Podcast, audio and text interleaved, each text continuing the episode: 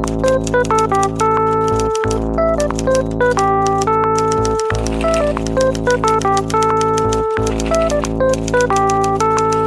ночь на 8 августа 2008 года грузинские войска начали обстреливать столицу Южной Осетии Цхинвали, а затем приступили к штурму города. Через несколько часов Россия ввела в Грузию войска. Конфликт этот продлился пять дней и закончился фактическим отделением Южной Осетии от Грузии. Эта война шла не только на грузинской территории, но и в киберпространстве. Российские хакерские группировки атаковали сайты грузинских СМИ и госорганов и размещали на них свои сообщения. Именно тогда российские спецслужбы обратили внимание на патриотически настроенных хакеров и начали систематически пользоваться их услугами в добровольно-принудительном порядке. Привет, меня зовут Лика Кремер, это подкаст «Текст недели», и пока Константин Бенюмов в командировке, я поговорю со спецкором «Медузы» Данилом Туровским.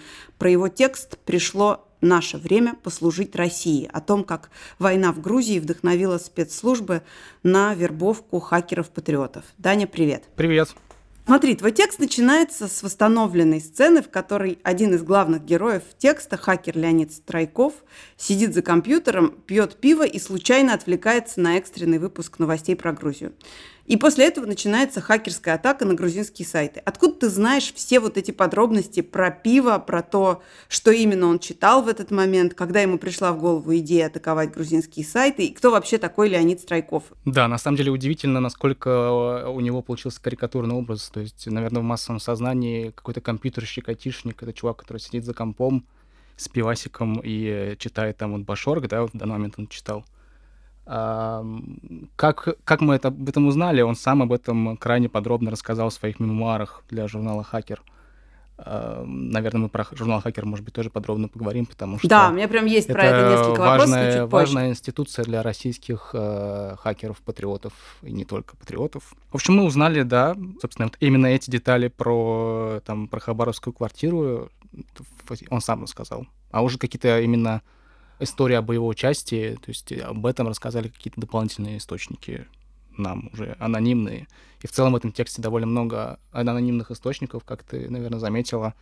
Но это связано с тем, что как бы хакеры не говорят публично о каких-то своих делах, потому что понятно, что это привлечет сильное внимание спецслужб к ним. Я так понимаю, что, во-первых, ты пишешь книгу про хакеров, так? Все так, да. Примерно а, уже и когда... пару лет. А когда она будет закончена? Ну, в целом она, э, я ее написал уже, то есть готов э, целиком черновик и часть чистовика, и я думаю, что уже какое-то ближайшее совсем время, ну, к осени я собираюсь ее закончить. Но за то время, пока ты эту книгу писал, ты, наверное, пообщался с большим количеством хакеров, правильно? Да, ну я как и говорю, на самом деле, то есть э, я этой темой кибервойны, кибербезопасности именно в связи с российскими, да, какими-то ребятами занимаюсь уже, ну, третий год, получается, почти. И, конечно, когда я в, там, в 2015 году начинал делать какие-то про это тексты, я не думал о том, что будет какая-то книжка. И, ну, вот так вот вышло, что какие-то тексты приходилось писать, их было довольно много на «Медузе», и то есть они отлично цитировались и крайне интересовали зарубежные медиа, понятно почему.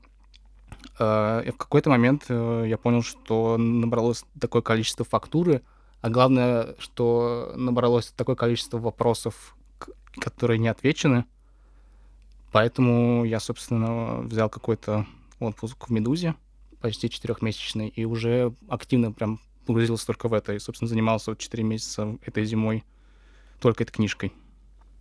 Ну и, конечно, поговорил какие-то... Поговорил, конечно, там, я думаю, это десятки каких-то ребят из разных годов история Вот, я, собственно, хотела спросить, как ты с ними связывался, как ты их находил? Ты сам говоришь, что они не очень охотно общаются и тем более не хотят становиться героями под своими собственными именами. Но в целом это обычная репортерская работа. Здесь немного только добавляется к этому всему вопрос там а, постоянной угрозы безопасности или интереса спецслужб да, к ним. Но в целом это знакомые через знакомых советуют со мной поговорить, например. Или я прошу какого-то знакомого познакомить меня с ним, и меня с ним сводят. Но бывало, конечно, бывали абсолютно глупые и карикатурные э, ситуации, когда мне нужны именно источники были в спецслужбах. То есть с одним из, э, из людей, который занимается в России официально в одной из э, спецслужб, собственно, хакерами, я познакомился, когда пришел на конференцию по кибербезопасности. Собственно, да, конференции иногда бывают полезны. И я спросил у организаторов, как мне, собственно, найти человека из этой организации. И они мне сказали, ну, это вот единственный человек будет, который без бейджа. Ну, собственно, я походил по залу и нашел человека без бейджа, и так с ним познакомился. Ты пишешь, что первые хакеры организованно пришли на помощь государству в 99 году во время Второй Чеченской войны. Каким образом это случилось? Это началось так же импульсивно, как описано в начале текста с Леонидом Страйковым, и как ты, собственно, узнал о том, что это была такая первая организованная э, история? Ну, 99 э, год — это там начало Второй Чеченской войны, и на самом деле вот хакеры начали действовать еще до начала именно каких-то боевых действий, э, еще, насколько я знаю, еще во время дагестанских событий, дагестанского вторжения, да. И 99 год — это именно это время, и их действия связаны с тем, что в этот момент э, уже у большого количества каких-то э, людей появился интернет. В данном случае э, история связана именно с, с технической да, частью. Ну, про это, конечно, мне рассказывали, опять же, те же, опять же, эти анонимные источники, но, к счастью, кроме этого, мне помог там сервис, например, э, который сохраняет кэш страниц, поэтому я прошерстил гигантское количество хакерских форм того, тех лет, которых было в тот момент очень много. То есть примерно с там с 90, наверное, 5 по 2005, то есть 10 лет примерно, да, такой абсолютной хакерской свободы, которую они вспоминают, да, свобода как раз обсуждения того, что можно делать, как мы это делаем, на форумах, которых было бесконечное количество. И, собственно, вот эти форумы, это, конечно, кладезь и героев, и э, информации о том, что они делали. Но в 2005 году понятно, почему это все закончилось, мне кажется. Ты рассказываешь про вот этот кэш и про то, как ты находил каких-то героев, потому, или проверял каких-то героев по тому, как они дружат э, в социальных сетях. Если это хакеры, если это люди, которые занимаются кибербезопасностью, почему же они не, не подчищают следы? Ну, ты, ты сейчас говоришь про Стройкова, наверное, да? О том, что у него в, в друзьях наход... Э, да, есть да, да. Э, Дмитрий Докучаев. Ну, интересный вопрос. Но, возможно, он думал, что к нему настроиться не зайдут и не посмотрят список его друзей. Дмитрий Докучаев — это, наверное, сейчас один из самых известных эм, хакеров, связанных с, э, с ФСБ которого там Ну, то есть он, он не связан с ФСБ, он со- сотрудник ФСБ. Абсолютно, Но мы да. сейчас ну, про него тоже еще поговорим. Да, но... мы можем дойти до него, да. Ну, это, конечно, угу. а если ну, на форумах люди под никами были и в целом скрывались, но все равно можно связаться с ними, когда они даже под никами. То есть они же не писали, они же не сидели на этих форумах, естественно, под там именем каким-нибудь настоящим. Все под никами, довольно идиотскими часто. Что за сибирская сетевая бригада и как она связана с Томским отделом ФСБ? Это тоже, видимо, самое начало вот этого какого-то централизованного управления хакерами или взаимоотношений государства с хакерами? Томская сетевая бригада — это компания ребят, студентов этого э, какого-то вуза да, в Томске, которые решили проявить свою гражданскую позицию таким вот способом и начать взламывать э, какие-то ресурсы, связанные с э, чеченскими боевиками. Они их там дефейсили, да, то есть изменяли какие-то картинки на главной странице, да, например, там установили фотку Лермонтова, ну, не фотку, а рисунок, или там их просто дедосили сайты, да, и сайты переставали открываться. Я не думаю, на самом деле, что, несмотря на то, что Томская ФСБ заявляла, что они не видят какой-то в их деятельности нарушений каких-то, да, не думаю, что, честно говоря, они были связаны. Ну, какой-то, у меня нет к этому никаких абсолютно доказательств, но ощущение, что в данном случае они действовали самостоятельно. Да, доказательств нет, а из текста почему-то такое ощущение у меня, по крайней мере, сложилось, потому что там это так как бы подряд рассказано, mm. что, что, в общем, ФСБ за них вроде как вступается и говорит, что а что, они ничего такого плохого не делают. Ну, просто у меня возникает из-за этого сомнение только из-за того, что в Томском ФСБ уж точно нет людей, которые э, могут э, предметно говорить с чуваками-хакерами. Угу. Хорошо, давай про журнал «Хакер», потому что это такое место, в котором э, часть героев пересекается, и вообще так или иначе все они в какое-то время либо писали, либо давали интервью журналу «Хакер». Что это за журнал, как он вообще устроен, на чьи деньги он существует, там какая-то есть экономическая модель, вообще что это такое за, за площадка? Ну, э, это удивительный журнал, который я, например, тоже читал все детство, э, и у меня было просто десятки номеров этого журнала. Его издавал и издает до сих пор э, издательский дом Gameland. То есть это большой издательский дом, который специализировался и специализируется на изданиях э, компьютерных играх. То есть игромания, например, да, это их же, собственно, или журнал «Хулиган». Это тот же журнал, который издавал, собственно, Gameland. И издавал «Хакер», и издает «Хакер». Журнал э, такой классический глянец, э, немного хулиганистый, даже на самом деле сильно хулиганистый, да, который тоже вот пользовался вот этой вот э, свободой прессы. То есть он появился в 98 по-моему, году или в начале 99-го. И до 2000 как раз опять этого восьмого или седьмого года, который часто у нас упоминается, был абсолютно каким-то безумным в том смысле, что безумно, безумное количество советов, ну, то есть буквально инструкция о том, как там воровать бабло у банков, э, как организовывать ддосы, или как, например, там, да, как раз-таки атаковать грузинские веб-сайты. И в этом смысле он, конечно, ну, мне больше всего напоминает автономную там книгу анархиста, да, то есть книжка, которая буквально там рассказывает, как делать бомбы и переделывать э, там оружие, чтобы оно было огнестрельным. И э, журнал, помимо того, что он выходил вот в этот вот в таком вот печатном виде, большим тиражом.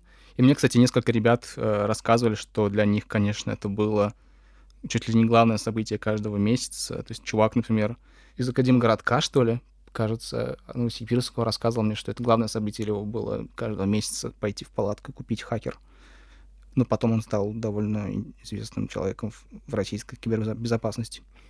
Вот, и помимо того, что это выходила печатная версия, э, у них, собственно, был э, сайт, и на сайте был форум одноименный, который тоже объединял довольно большое количество людей. Как раз-таки вот мы говорили про форум, это был один из основных, и на котором как раз-таки публиковались э, в том числе призывы присоединяться к такой патриотической кампании против экстремистских э, сайтов, которая началась в 2005 году. А при этом вот один из героев, про которого мы тоже уже с тобой начали говорить, Дмитрий Докучаев, а в какой-то момент стал работать в этом журнале «Хакер».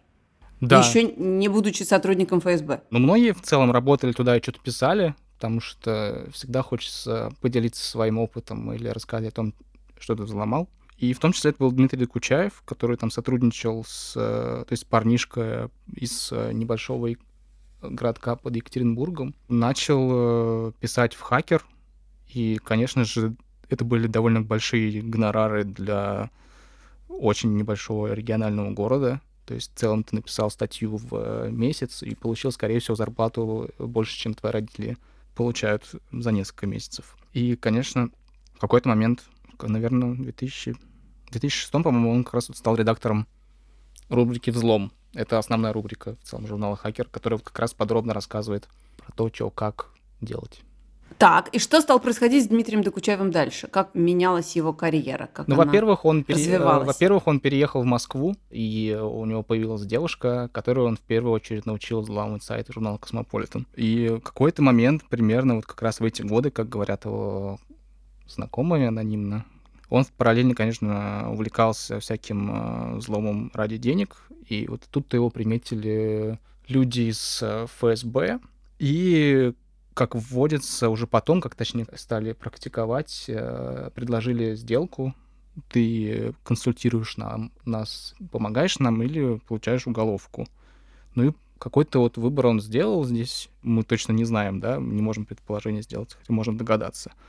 Но с, примерно с восьмого года он уже стал сотрудником ФСБ, именно специализированного подразделения, которое занимается охраны государства и расследования особо важных дел, связанных с охраной да, государства от кибератак.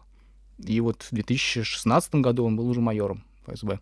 А в 2017 он был арестован? В 2017 э, в декабре он или в 16 декабре был арестован по подозрению в госизмене, и, как всегда, в России дела по госизмене связаны, окутаны тайной, ну, собственно, это из названия, да, предполагается, что они будут окутаны тайной, и в целом официально так нам и ничего не понятно, на самом деле, в чем его именно обвиняют. Но мы можем... А неофициально есть какое-то, да, представление о том, вот, за что всех этих хакеров арестовали, если, бы, э, если они, судя по всему, работали на государство, или они там где-то ну, оступились? судя по источникам, которые, да, что-то говорят про это, э, они якобы передавали информацию о российских хакерах, э, которые взламывали, собственно, американские какие-то ресурсы, собственно, они передавали информацию американцам, и из-за этого началось как раз расследование о взломе Демпартии США.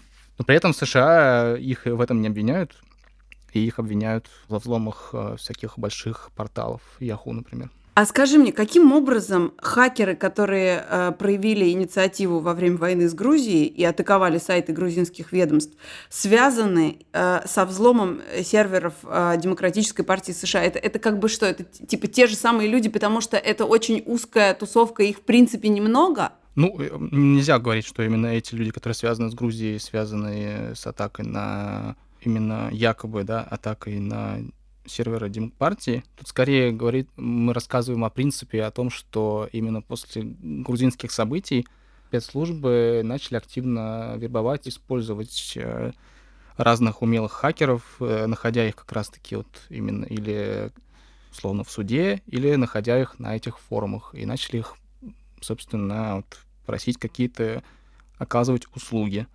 Ну и вот э, якобы некоторых хакеров э, попросили поучаствовать во взломе Демпартии, и об этом он говорит как раз, например, э, Константин Козловский, э, тоже человек с удивительной историей, потому что он рос, например, в том же городе, откуда Дмитрий Докучаев, собственно.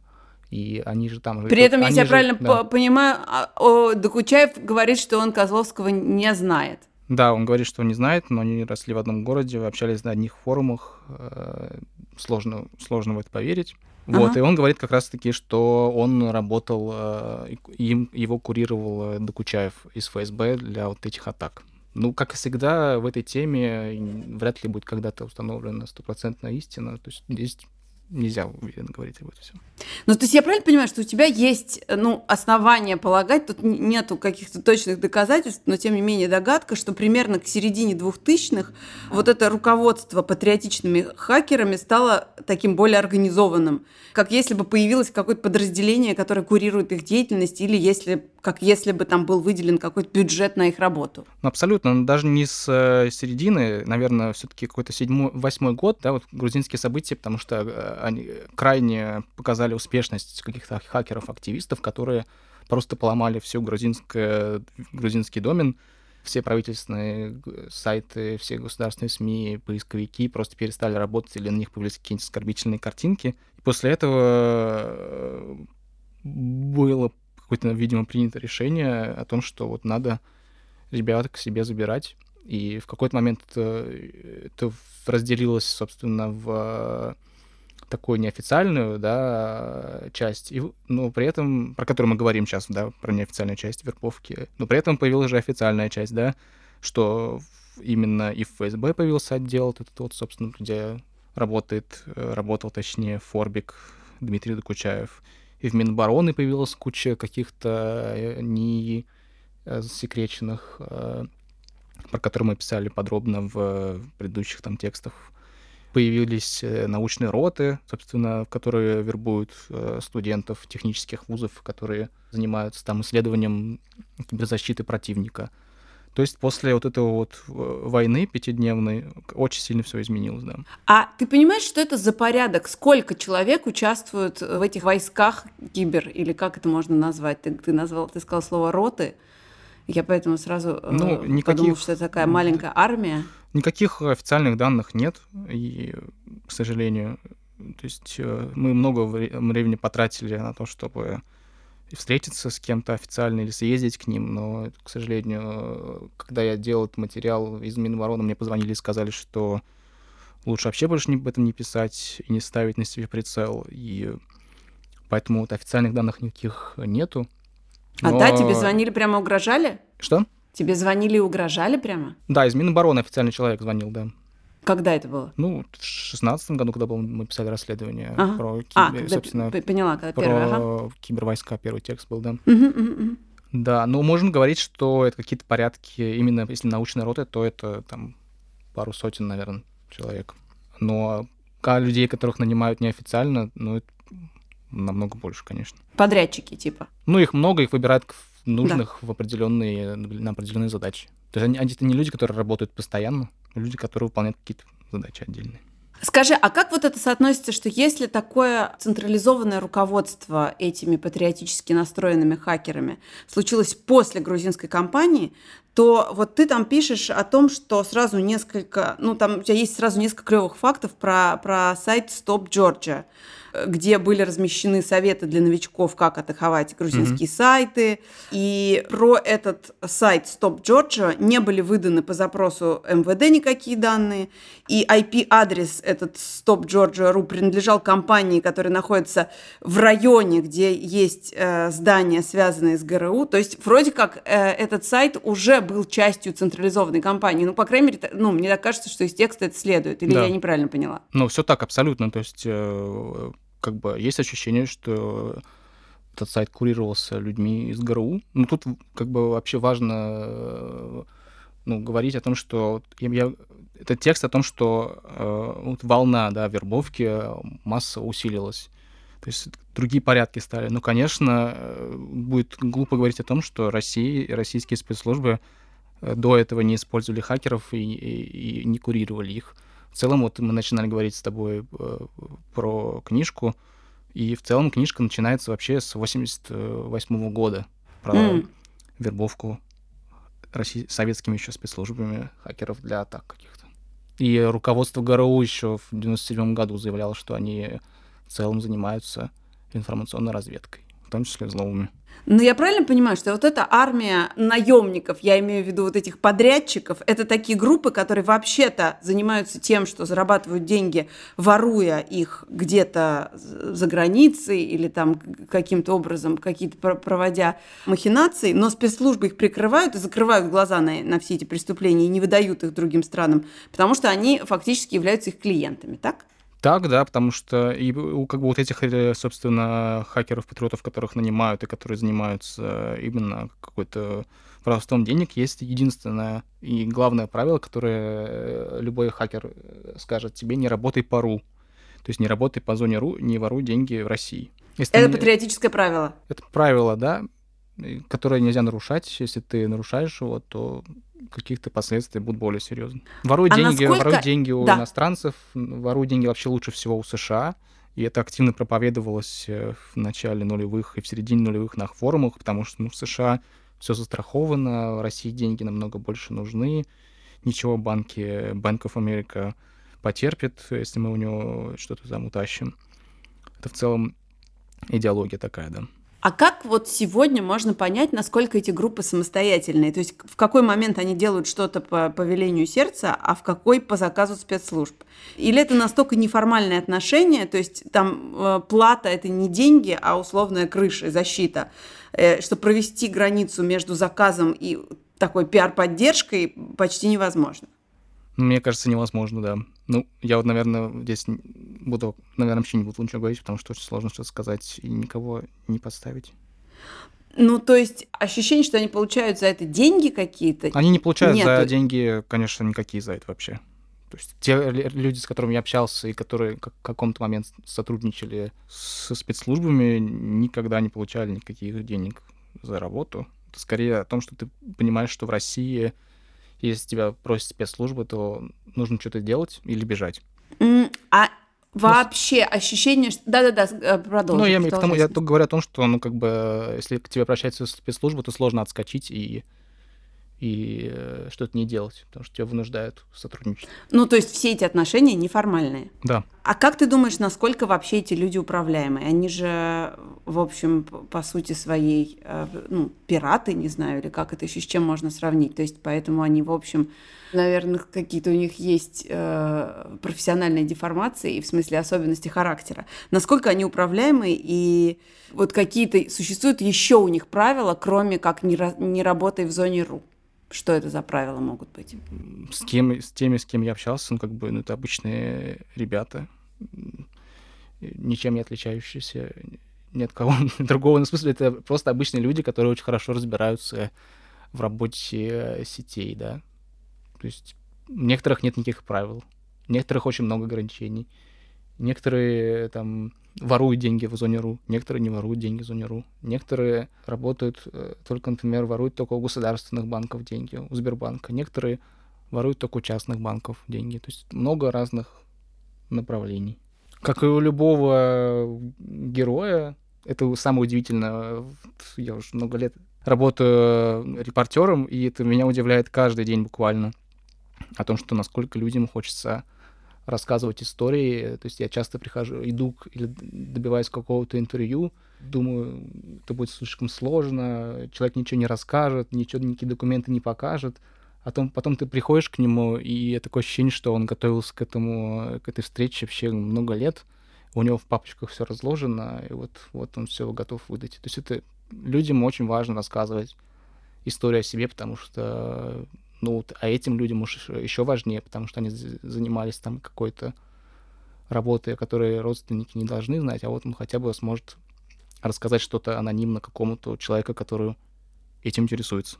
Спасибо, Даня. Это был Данил Туровский, спецкор «Медузы», автор расследования «Пришло наше время послужить России» о том, как война в Грузии вдохновила спецслужбы на вербовку хакеров-патриотов. А, читайте этот текст на сайте у нас. А, пишите нам на адрес подкаст собакамедуза.io или в телеграм-канал Медуза You. Подписывайтесь на наши подкасты, пишите, что вам нравится, а что нет. И ставьте нам, пожалуйста, оценки в приложении Apple Podcast, потому что это помогает другим узнать, что мы есть. До встречи через неделю. Música